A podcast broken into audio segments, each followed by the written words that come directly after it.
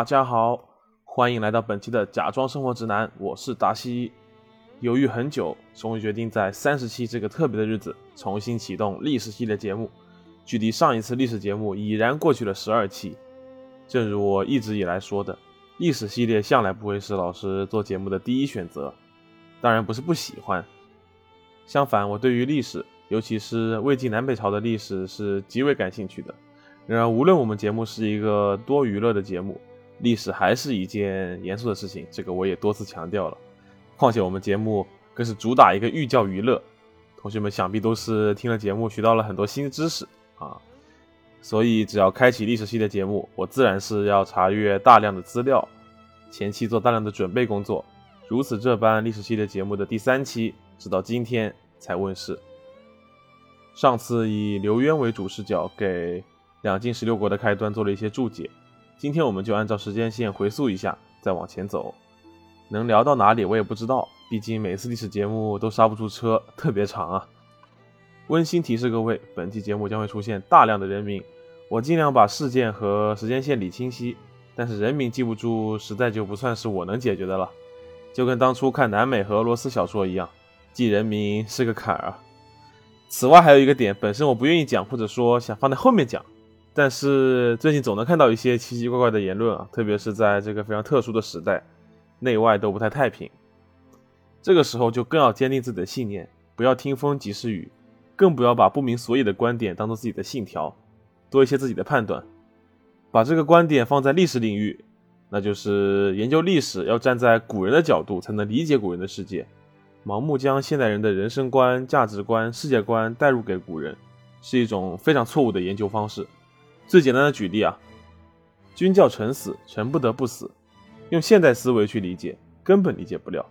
同样，对于民族历史，在网络上看到了太多以近代甚至现代民族国家意识套给了古人，或者以现代民族矛盾套给古人。这种自嗨式的发表关于古代民族问题的评论，并不能体现出自己的博学，而是适得其反。请各位少一些无脑戾气，多一些博采众长的客观。最后就是给大家再介绍一下全文，也是本期节目的参考资料，来自吕思勉老师的《中国通史·两晋南北朝》，秦牧老师的《国史大纲》，当然还有司马光的《资治通鉴》。这几本书有兴趣的同学们都可以去看看啊。好，我们正式开始今天的节目。两晋十六国之南征和北斗。公元三幺八年，司马睿称帝，东晋建立。此时的天下，除了占据北方大部分地区的汉赵外，幽州、辽西的段部鲜卑，辽东的慕容鲜卑，凉州刺史张实，都依然接受了东晋的册封。汉昭皇帝刘聪去世，其子刘粲称帝。继位后的刘灿也继承了他爹的后宫，开始了不能播的生活日常。同时，又是一个太后的老父亲，靳准把持了汉朝的朝政。不久，晋准发动政变，杀死皇帝刘灿，自立为天王。刘氏皇族无论老少，尽皆被杀。身在长安的汉昭相国刘耀闻讯起兵讨伐，石勒也率五万大军攻打晋准。太保呼延晏等人从平阳归附刘耀。劝刘耀上皇帝尊号，于是刘耀称帝，任石勒为大司马、大将军加九次，晋爵为赵公。晋准在石勒的猛攻之下撑不住了，向刘耀投降。刘耀则屠灭了晋氏一门。忍不住提一句啊，这里就是我之前提到过的，不要用现代人的价值观去评判古人，特别是帝王，他们有他们的身份特殊性和时代局限性。不杀俘虏之类的现代人道主义价值观，在两千年以前是不存在的。说回正文啊，大战结束后，石勒派使者王修向刘耀献来俘虏，刘耀非常高兴，高规格接待了王修，并封石勒为太宰，领大将军，进爵赵王，加书礼，出警入壁，如曹操辅汉旧事。这段《资治通鉴》禁忌中的记载，其实说的已经很明显了。如曹操辅汉旧事，大家想必也都知道是如何抚的了。这时候，刘耀和石勒双方都很高兴，王修便启程返回相国。而此时，王修的手下曹平乐暗中对刘耀说：“石勒派王修来，真实目的是为了探查陛下的实力。如今王修回去，石勒必来攻打。刘耀闻言大惊，此时自己的实际情况确实是兵马疲惫，因此对曹平乐的话深信不疑，赶紧派人追上王修，将其杀死。王修的副将刘茂死里逃生，将事情告知石勒。石勒大怒，与刘耀决裂。这个左右了中原北方数十年的节点也被如此这般的记录下来，原因竟是一个平平无奇的曹平乐。史料记载，乐大怒曰：“孤氏刘氏与人臣之职有加矣。”更直白的说法就是，石勒觉得刘汉江山都是他打下的，如今竟要屠他，赵王赵地，我石勒自己就当了。当然，这也只是石勒自己的说法，究竟是不是真的早有反意，借题发作，就需要同学们自己去理解了。刘耀迁都长安，改国号为赵，史称前赵。不久，石勒自立为赵王，大单于史称后赵。平州刺史崔弼自认为名望不错，但打脸的是辽东人民都选择归附了慕容家。崔弼心里极其不平衡，几次派人往回招人，但都没人愿意。脸上实在挂不住，就暗中联合高句丽、段氏鲜卑与文鲜卑攻打慕容伟。大家听到这里，是不是觉得这又将是一个大混乱局面的开端？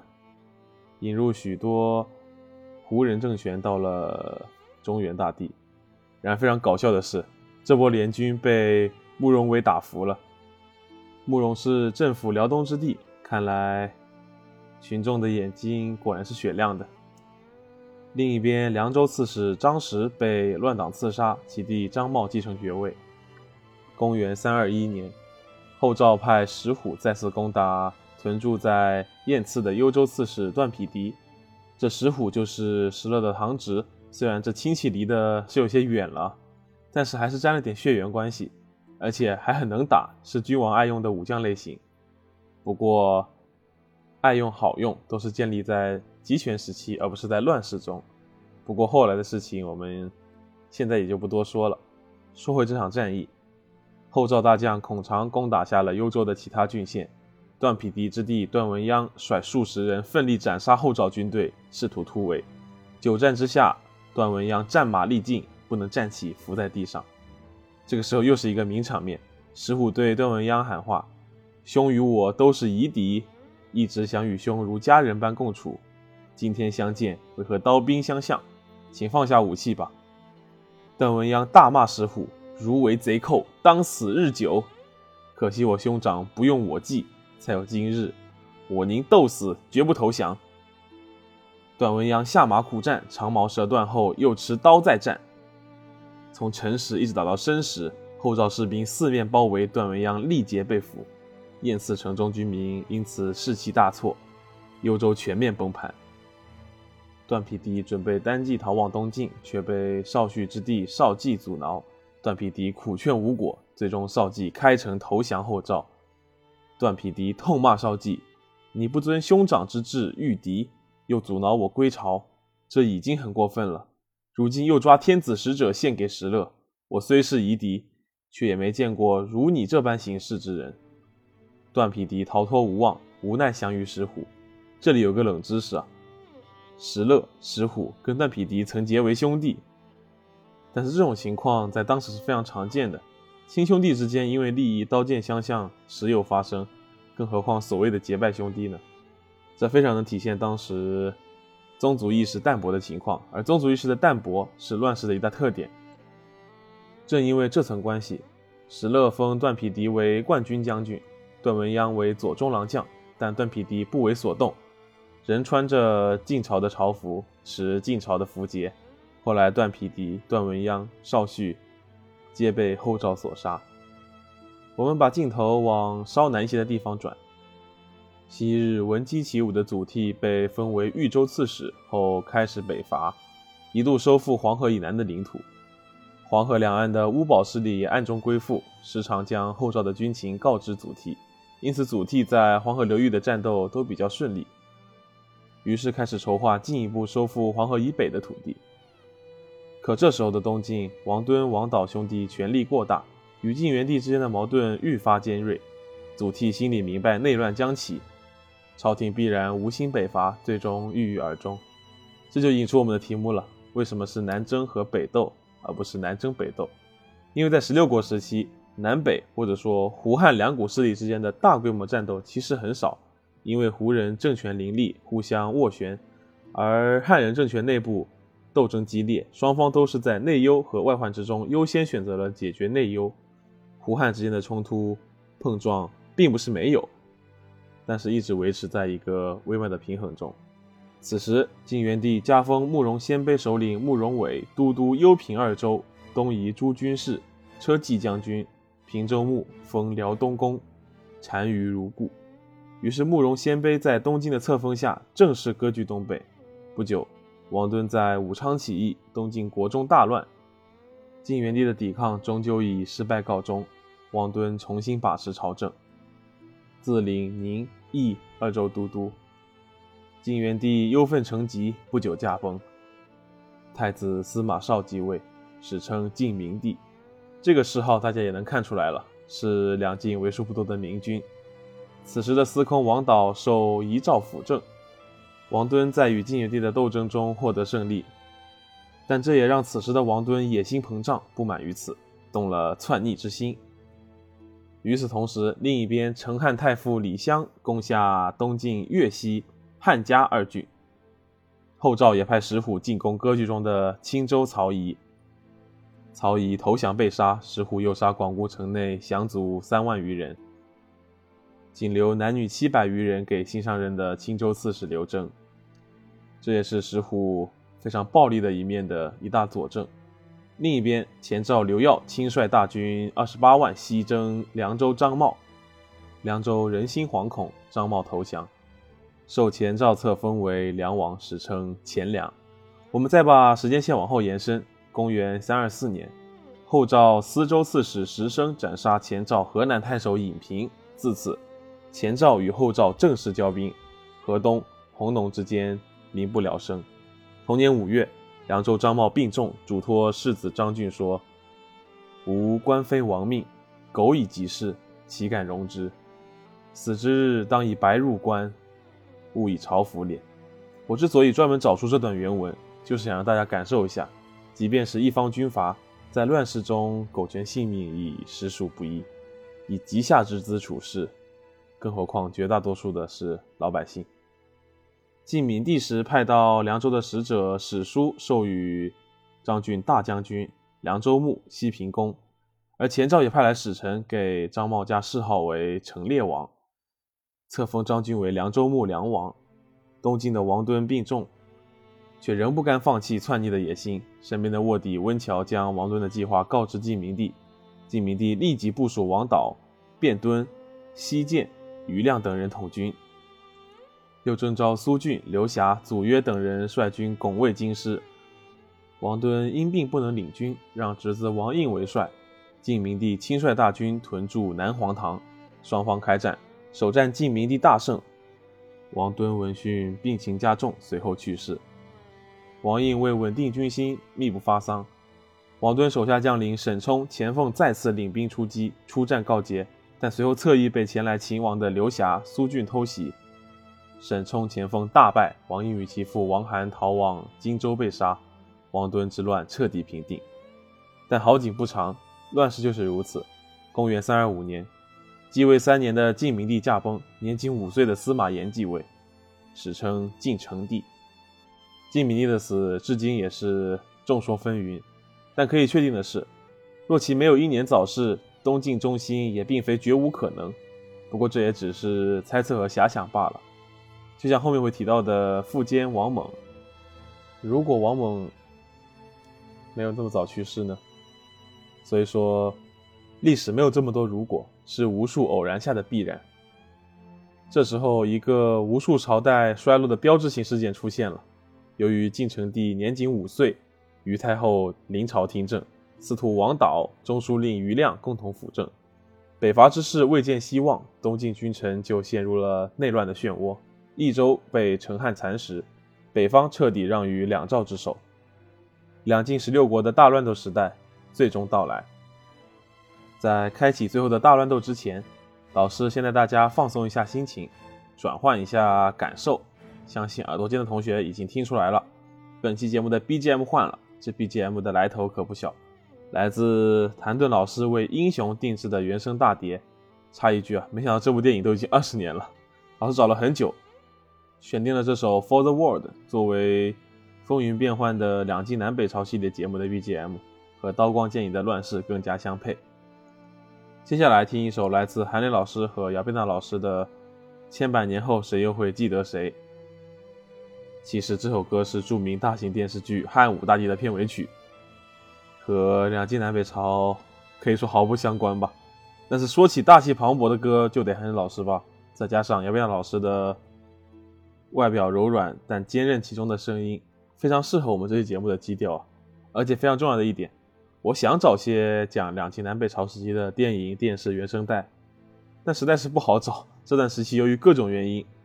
都很不适合搬上荧幕，所以同学们就多听节目，从老师这里学习吧。千百年后，谁又会记得谁？大家一起来感受一下这份宏大的情感，并准备好迎来十六国最后的大乱斗时代。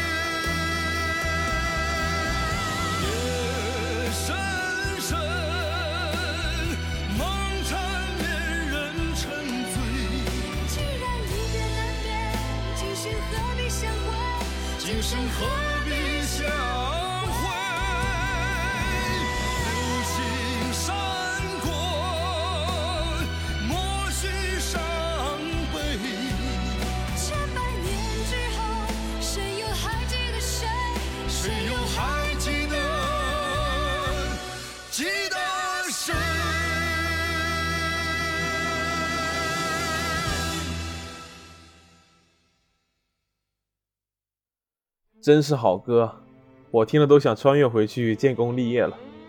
继续我们的风云十六国。上回说到，东晋王敦之乱平定后，面临着一个经典问题：权力的重新分配。苏峻手握重兵，日渐轻视朝廷。辅政的中书令余亮做事风格与温和派的王导不同，因而与苏峻之间的矛盾愈发尖锐。祖逖死后，其弟祖约继任为豫州刺史。余亮主政时期多对祖约有所打压，最终苏峻、祖约共同起兵反叛。两年后，苏峻率军攻入建康城内，余亮出逃，天下秦王之师共起，拥立陶侃为主帅讨伐苏峻。而在北方，后赵石虎又一次率兵攻打前赵蒲坂，前赵刘耀派河间王刘树，又调遣底、羌、示众屯驻秦州，防备凉州的张俊。自己则亲率精锐前往救援。石虎见刘耀兵势强盛，则率兵退走。刘耀紧追不舍，在高侯追上石虎，两军交战，石虎大败。据记载，尸体整集达二百余里。石虎逃往朝歌，刘耀率军渡黄河攻打洛阳金庸城，同时又分兵集郡、河内。后赵荥阳太守尹据、野王太守张敬纷纷归降，后赵朝野震惊。此时，凉州张俊想趁机偷袭前赵长安，但又顾及到刘耀安排在秦州的军队，只好放弃了这个大胆的想法。后赵石勒准备亲自引军迎战刘耀，被程霞等人劝阻。石勒大怒，手按佩剑喝退程霞。刘耀乘一战之胜，为守洛阳，庸人之请皆为其锋不可挡，要代价十万攻一城而百日不克，师老足怠。以我出锐击之，可一战而擒也。这也能看出石勒是一个杀伐果决的君主，毕竟是成名武将出身。于是命令石堪、石聪等人领军向荥阳，石虎进军石门。石勒亲率步骑兵四万奔赴金庸。石勒担心刘耀会在城高关、洛水沿岸等地阻击，但当石勒的军队在城高关集结时，见前赵并没有派军防守，石勒大喜。用手指着天，随后摸着额头说：“此乃天意。”此时石勒已经拥有步兵六万，骑兵两万七千人。石勒当即下令，士兵卷甲轻装，马匹衔枚晋升，秘密兵进洛阳。而此时的刘耀却跟进城整天宴乐游戏，直到石勒的军队已经渡河，才匆忙派兵加强荥阳的防备。当听闻是石勒亲率而来时，刘耀下令撤围金庸。前赵军队十万多人沿洛水西岸布阵，延绵十余里。石勒见状，率步骑兵四万快速进驻洛阳城内。随后，石虎领步兵三万人由城北向西进攻前赵中军。石堪、石聪领精锐骑兵八千人从城西向北进攻前赵先锋部队。双方在西阳门激战。石勒则身穿甲胄从昌河门出城夹击前赵军队。正值危急时刻，却发生了一件非常离谱的事情，而且是正史记载。当时刘耀应该是忘了交通委的提醒，嗜酒如命的他临战前饮酒数斗，酒后还要乘马。平日的坐骑此时也不知为何卧槽不起，刘耀只好换成小马。但到了出发的节骨眼，刘耀又饮酒一斗多。道路千万条，安全第一条，骑马还喝酒，翻车无处逃。刘耀醉醺醺地到达西阳门战场，却指挥军阵向平坦处移动。手握精锐骑兵的石堪见状，趁势发动冲击，前赵步兵瞬间在八千铁骑的冲击下被收了韭菜，全线溃逃。刘耀醉酒中向后撤退，坐骑在石渠失足，刘耀被摔在了冰面上，受伤十多处。后赵石堪喜获皇帝一枚。前赵兵阵大溃，后赵军队斩首五万多级。石勒见抓到了刘耀，得意地说：“所欲擒者一人耳，今已获之。”特令将士停止攻击，给他们留下投降之路。这个事件当初我看到的时候，真的是相当无语。真实的历史有时候就是这么的哭笑不得。而且老师也再次提醒各位啊，开车不喝酒，喝酒不开车，连古代皇帝都因酒驾兵败如山倒，我们就千万不要效仿了。刘耀被带回襄国囚禁，石勒让刘耀写信给留守长安的刘颖，劝他投降。刘耀不从，不久被杀。前赵太子刘熙听闻刘耀被擒，慌乱间与南阳王大单于刘胤商议，准备弃守长安，退往秦州。尚书胡勋极力劝阻，刘胤却大怒，以扰乱人心之罪斩杀胡勋，带领百官退往上邽。见大单于、太子皆退走，前赵国中大乱，各地将领、地方官员纷纷弃守本地而逃。长安守将蒋英、辛树拥众数十万，见此情形后向后赵投降。后赵派石生率洛阳的军队前往长安接管，直到八月，前赵刘胤终于反应过来，率数万人准备收复长安。隆东五都安定、兴平、北地、扶风、始平等地的胡人和华夏族进皆起兵响应刘印。后赵石虎闻讯，立即率领骑兵两万前往救援长安。两军在义渠交战，刘印大败，逃回上邽。石虎乘胜追击，直接攻破上邽，整师千里。前赵太子赵熙、南阳王刘印以及前赵王公大臣三千多人尽皆被杀。关中及陇西之地的氐羌两族首领投降后赵。石虎又将氐羌的十五万座村落迁往司州和冀州，至此前赵灭亡。立国二十六年，后赵从此占据北方几乎大部分地区，而在这一年中。东晋才终于平定苏峻祖约的叛乱，王导、余亮、温峤、陶侃、西涧等人因此全力崛起，朝政也逐步恢复平稳。同时，河南王鲜卑人慕容吐延被刺杀，其子叶延继位，并以祖父的名字土御魂为国号，正式建国。一年后，石勒称帝。登上权力巅峰的石勒，此刻却不知道自己一手建立起来的后赵即将迎来更大的腥风血雨。